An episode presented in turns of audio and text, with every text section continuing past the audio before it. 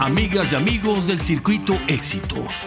Como todos los fines de semana a esta hora, les saluda Andrés Seger junto a Ismael Medina en edición y montaje para presentarles un nuevo capítulo de esto que llamamos Rock Curiosity, el primer y único espacio de trivias musicales de la radio en Venezuela, que comienza así.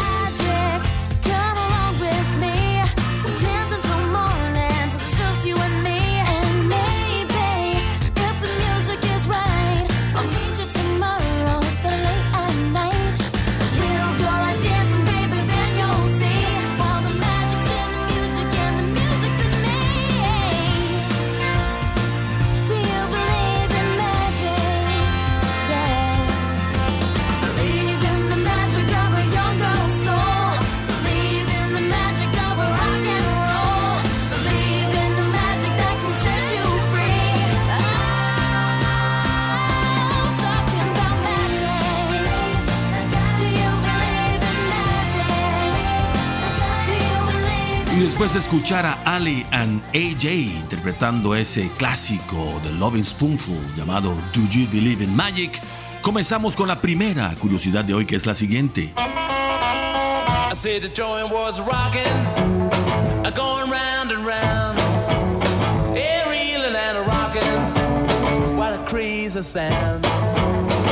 ¿Sabes cuántos kilómetros corre aproximadamente Mick Jagger en un escenario durante los conciertos de los Rolling Stones? Had to dance.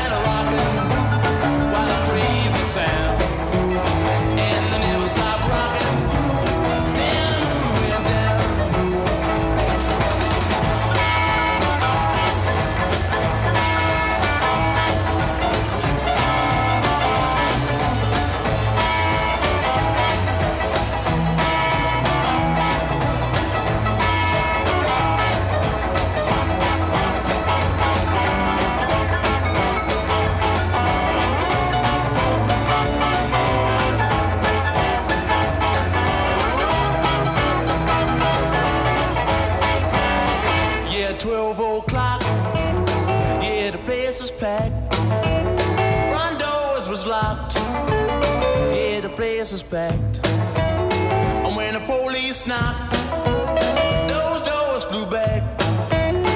But they kept on rocking. Going round and round. Yeah, reeling and rocking. Sound.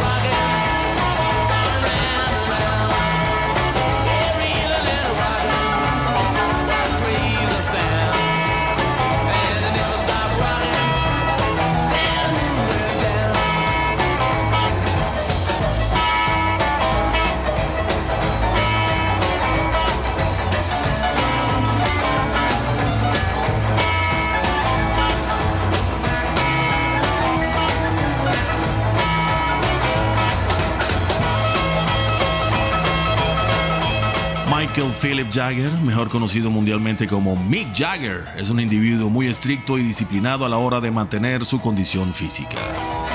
Apodado por la prensa como el Peter Pan del rock debido a su eterna apariencia juvenil, algunos especialistas aseguran que el cantante corre un aproximado de 20 kilómetros cada vez que sube a una tarima para actuar junto a los Rolling Stones. La afición de Mick Jagger por los deportes se le inculcó su padre, Joe Jagger, un instructor físico que durante un tiempo sirvió como conductor de un programa de televisión dedicado a promover el deporte entre los más jóvenes. A sus 80 años, Mick Jagger luce mucho más joven que cualquier otra persona de su edad y todavía cuenta con una cintura de 70 centímetros. Antes de iniciar una gira con la banda que lo vio nacer, el cantante entrena entre 5 y 6 semanas una rutina que incluye kickboxing, natación y ciclismo, además de correr un aproximado de 12 kilómetros diarios. Para mantener su resistencia corporal, Mick Jagger también recurre a otras disciplinas deportivas como el yoga y los pilates. Durante su juventud, el músico era conocido por llevar una vida disoluta, llena de excesos, pero ahora asegura se va a la cama temprano, come una dieta baja en calorías y nunca se despierta antes de lo programado. Curioso. No, no.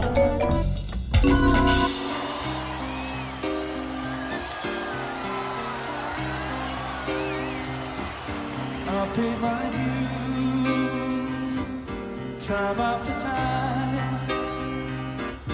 after my sentence. ¿Sabes qué gran músico de rock fue vital para el aterrizaje de una nave de la NASA en un asteroide en octubre de 2020?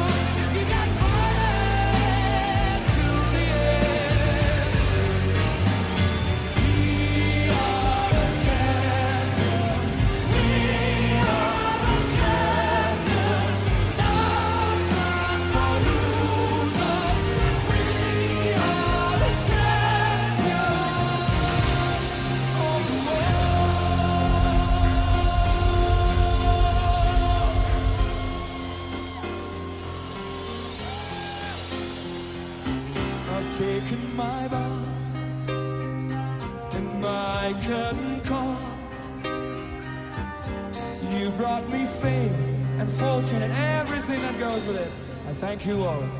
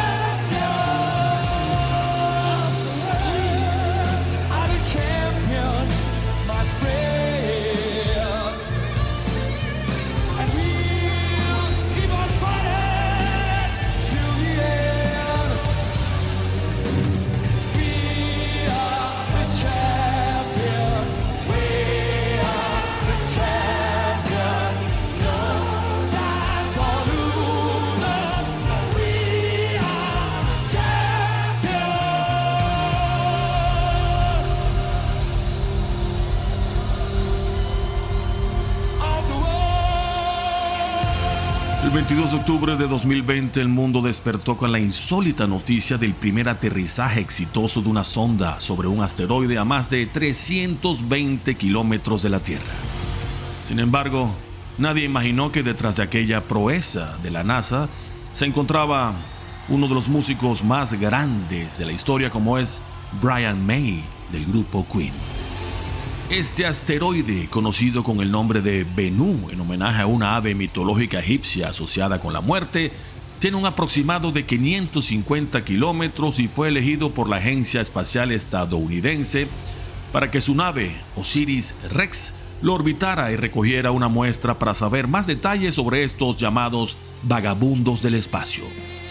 El aporte de Brian May, un destacado doctor de astrofísica del Instituto Imperial College de Londres, consistió en determinar el lugar seguro y posible para que la sonda espacial pudiese cumplir a cabalidad con su misión sin sufrir una colisión o hundimiento en la superficie del astro. Brian May comenzó sus estudios de astrofísica en 1968, pero los abandonó para dedicarse a tiempo completo a su otra pasión, la guitarra, fundando dos años después la agrupación Queen, con la cual ganó fama internacional, vendiendo más de 300 millones de discos. Considerado también uno de los fotógrafos estereoscópicos más destacados del planeta, después de su experiencia con el asteroide, Brian May decidió publicar un libro contentivo de todas las imágenes 3D que tomó para poder lograr el aterrizaje de la nave espacial y la posterior recolección de 250 gramos de muestras que llegaron a la Tierra en septiembre de 2020. Curioso.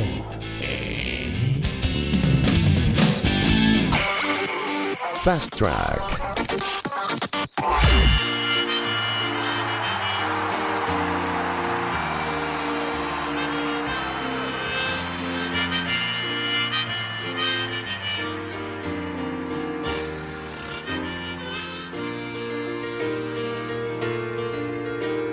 Un mal contrato discográfico fue lo que llevó a Billy Joel a componer una de las canciones más conocidas de todos los tiempos como es Piano Man que tenemos de fondo. En 1971, después de muchos avatares, el cantante logró publicar su primer álbum llamado Cold Spring Harbor, que desafortunadamente le trajo más pena que gloria porque la discográfica Family Productions, con la que se encontraba atado legalmente, le hizo firmar un contrato completamente leonino. Para poder pagar la renta y el abogado que lo liberaría de aquel mal negocio, Billy Joel aceptó un empleo como pianista en un bar de Los Ángeles llamado Executive Room, utilizando el seudónimo de Bill Martin. Cada noche, el cantante amenizaba las tertulias de un grupo frecuente de visitantes que ahogaban sus penas y lo animaban a salir de aquel difícil trance.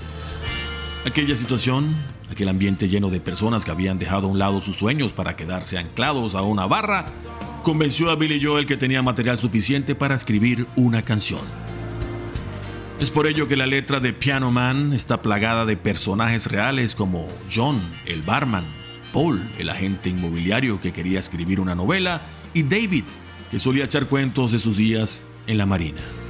Además de los habituales al local, Billy Joel también menciona a una chica que tendría gran importancia en su vida, como es la camarera estudiante de ciencias políticas, que terminó siendo nada más y nada menos que Elizabeth Weaver, su primera esposa. Piano Man se convertiría en el primer éxito de Billy Joel en las carteleras de éxitos y la canción con la cual siempre cierra sus conciertos hoy día. Es considerada también una de las más populares en los bares de karaoke en los Estados Unidos y todo ello, por supuesto, gracias a un mal contrato discográfico.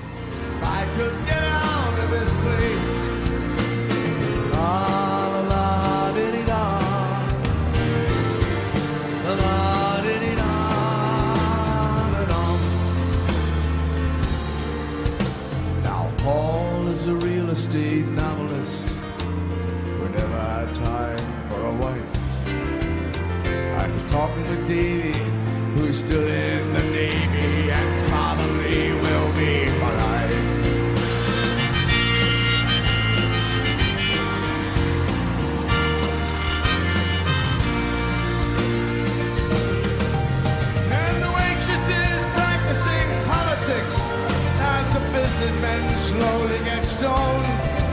Yes, they're sharing the drink they call loneliness, but it's better than drinking alone.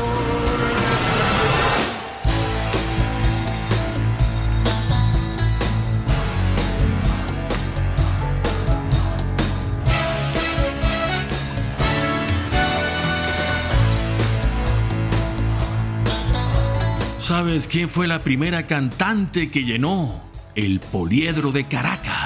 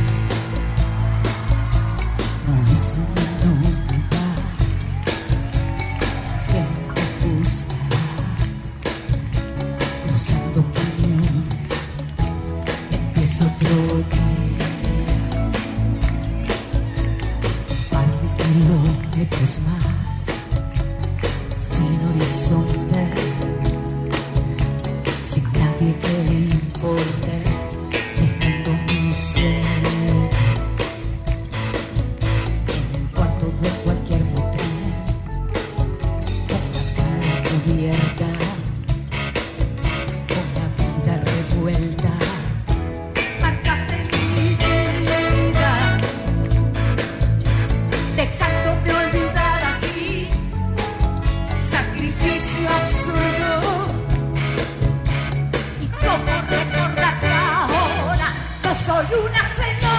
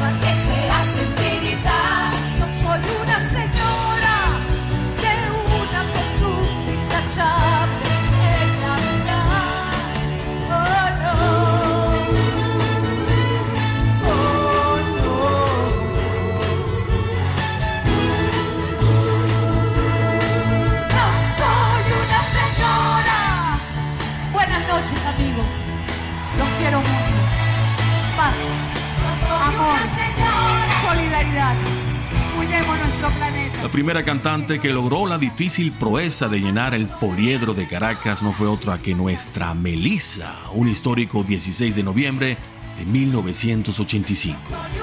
Al espectáculo acudieron 11.000 personas, rebasando con creces los logros de otros cantantes y bandas internacionales populares en nuestro país durante la llamada década prodigiosa de los 80. Las entradas generales tenían un costo de 60 bolívares y fue organizado por la empresa promotora Big Show Productions.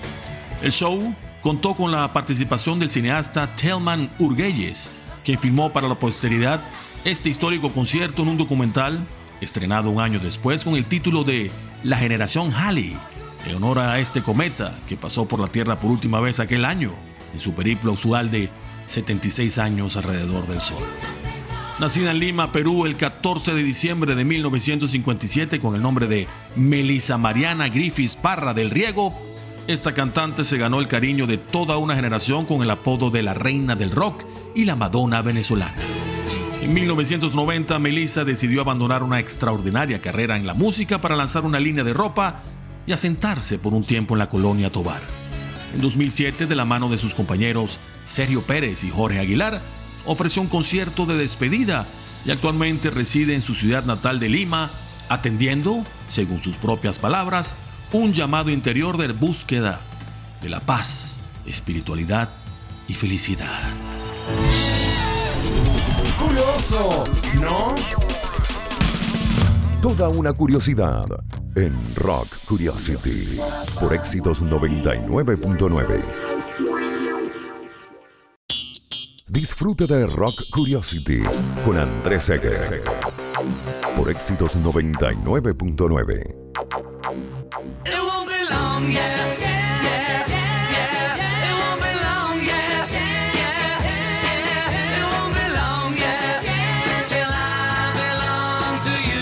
¿Sabes por qué la actriz Margot Robbie, la protagonista de la película Barbie, se negaba a escuchar a los Beatles en su infancia? Sitting.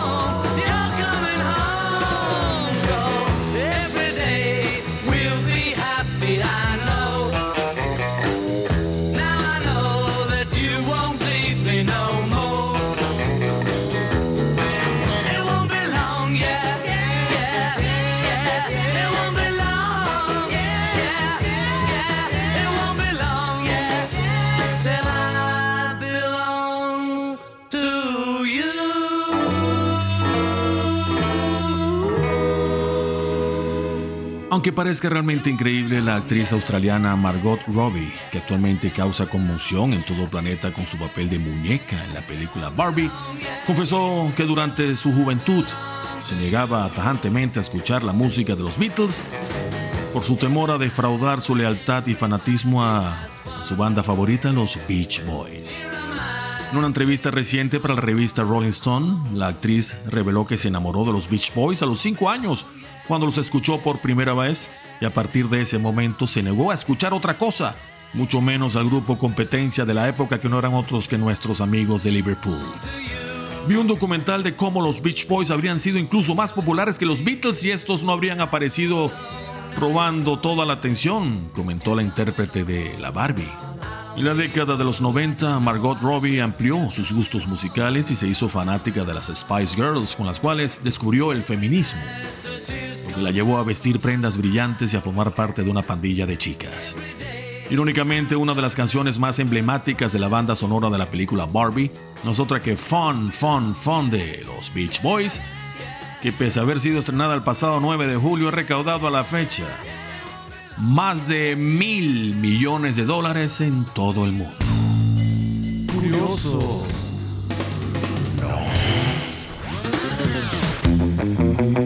La cita curiosa de la semana. En Rock Curioso.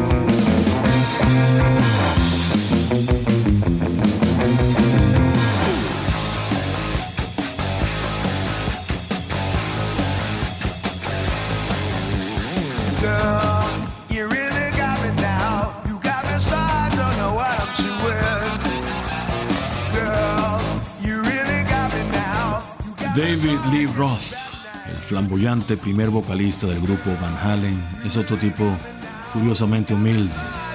Una vez se le escuchó decir esta perlita. El dinero no puede comprar la felicidad, pero sí puede comprar un enorme yate que navega a su lado.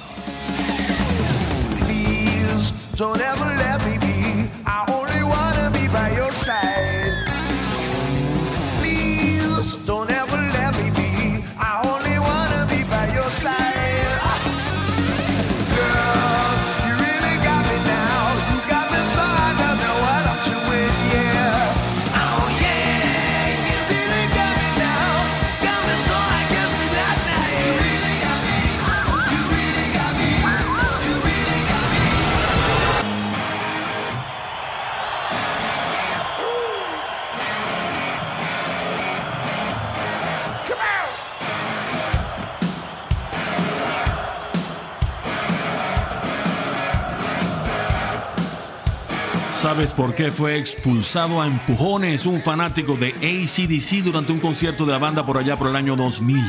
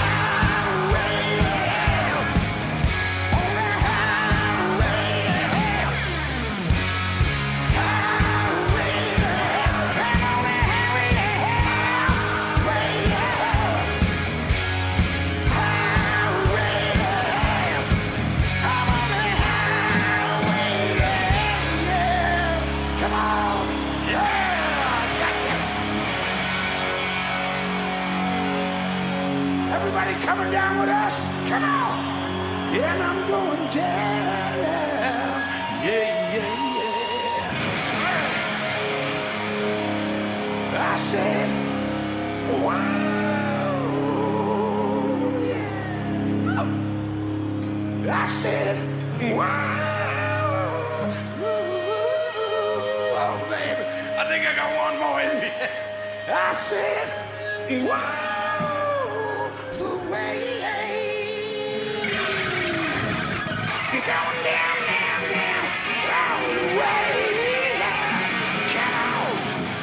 El año 2000, durante un concierto del grupo australiano ACDC en Phoenix, Arizona, el guitarrista Angus Young se molestó muchísimo cuando del público le lanzaron un objeto que afortunadamente pasó rozando sobre su cabeza.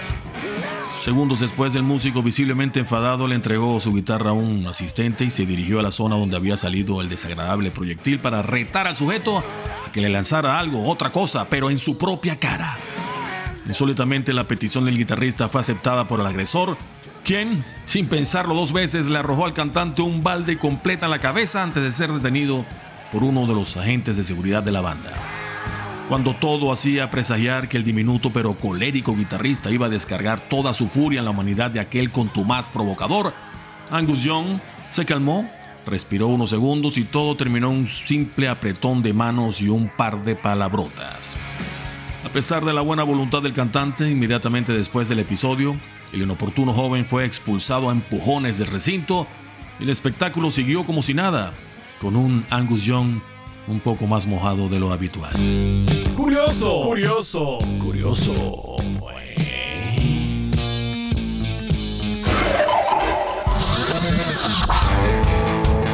Fast Track.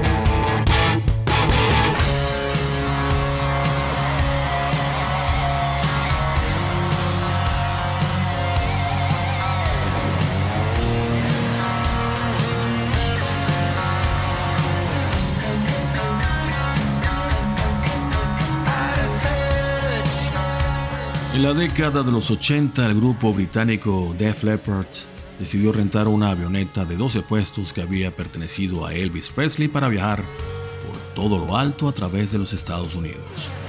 Pintaron la nave de negro y morado, escribieron el nombre de la banda en uno de los laterales con gigantescas letras color rosa y organizaron una espectacular fiesta de inauguración en su primer vuelo. Sin embargo, las cosas no salieron como esperaban. Todo era alegría y diversión en el interior de la avioneta cuando de pronto unas fuertes turbulencias obligaron al piloto a descender en picada. Aquello hizo que el aparato entrara en gravedad cero y que todos los objetos, incluidos los pasajeros, flotaran en el vacío. Cuando la nave volvió a cobrar su normalidad, todos cayeron de golpe a poco más de 300 kilómetros por hora. La experiencia fue tan traumática que el grupo Def Leppard decidió volver a su vieja rutina de viajar en autobús y olvidarse para siempre de aquel avión del rey del rock que en 2018 fue encontrado abandonado y desmantelado en una pista de aterrizaje en Nuevo México, sin pena ni gloria.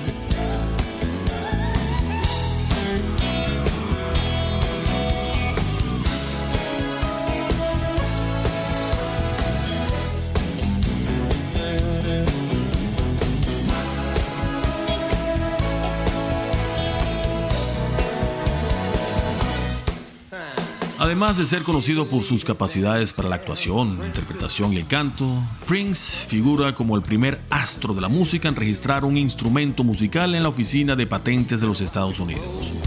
Conocido popularmente como Purple X, este instrumento fue patentado bajo la denominación guitar y no es más que un híbrido entre una guitarra y un piano eléctrico con el cuerpo de una cimitarra. El diseño de Purple X está inspirado en el símbolo del amor que Prince creó a mediados de la década de los 90 para librarse de sus obligaciones contractuales con el sello discográfico Warner Brothers y lo acompañó en casi todos sus conciertos hasta su muerte prematura el 21 de abril de 2016.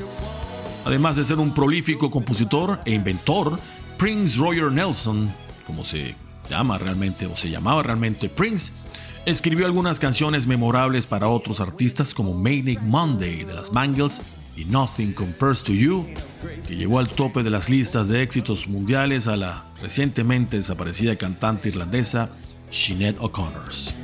En su arrolladora carrera musical, este innovador músico inventor, creador también del llamado sonido de Minneapolis, vendió más de 150 millones de discos y ganó 7 premios Grammy, un American Music Award, un Golden Globe y un Oscar por su actuación en la película Purple Rain. Todo un logro para este gran artista de apenas un metro 60 de estatura. Curioso, ¿no? Toda una curiosidad en Rock Curiosity por éxitos 99.9. En éxitos 99.9. Rock Curiosity.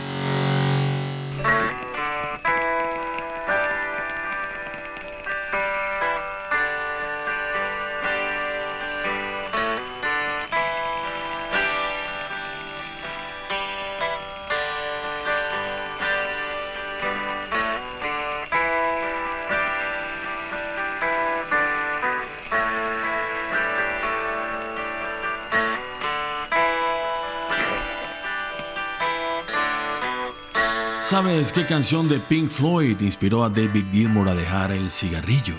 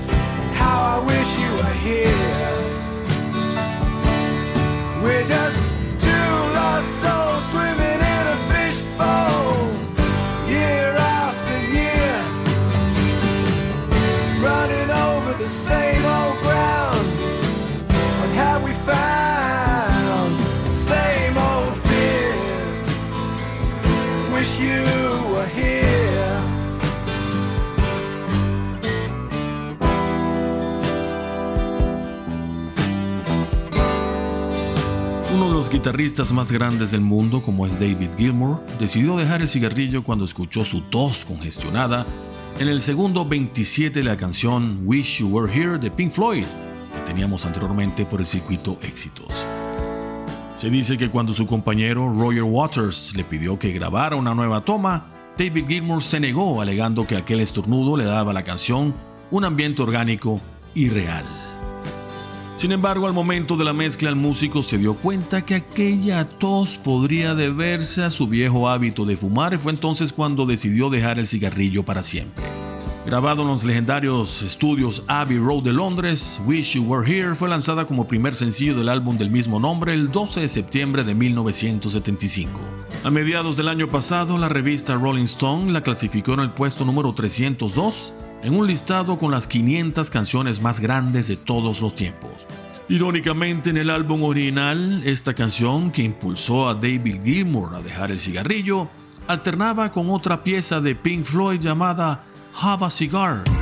Curioso.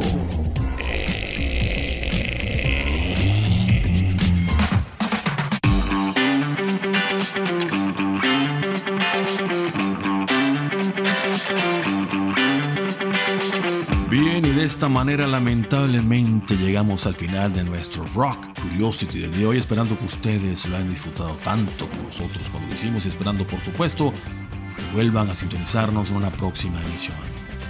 Les recuerdo que pueden seguirnos a lo largo de toda la semana uniéndose a mi cuenta Instagram arroba Andrés Piso Bajo Seger, que se deletrea S-E G de gato E-R. Y se despide precisamente que les habla Andrés Seger junto a Ismael Medina en edición y montaje. Y nos vamos con lo nuevo del grupo Who, un tema que a mí en lo particular me gusta mucho llamado I'll Be Back. Que la pasen muy bien, que gocen un pullerazo. Y hasta la próxima emisión. Chao.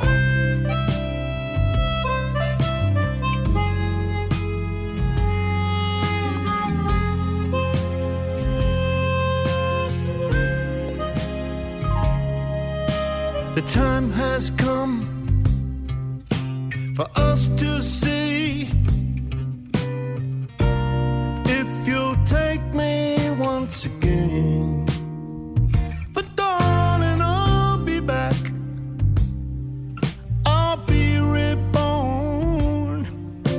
I know I always want to be your friend. This life was like climbing. So glad I put the time in. I've got so used to loving you. In this life, you so bless me. Why would I want to get free? I've been so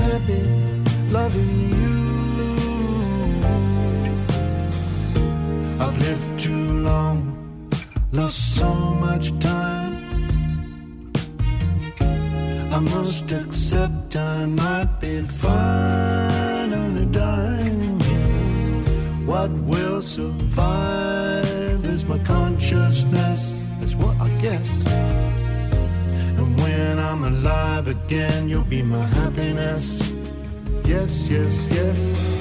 Next life I will be climbing again. So glad I put the time in and then I remember how I once loved only you. In this life you so blessed me. I will want that again, you see. To be happy again by loving you.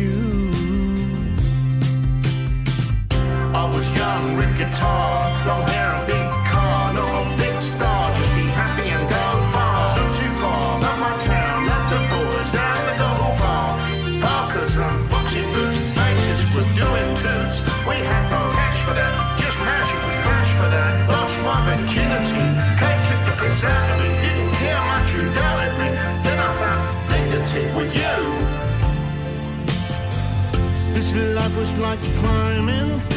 I'm so glad I put the time in. I got so used to loving you. In this life you so blessed me. Why would I want to get free? I've feel so happy loving you.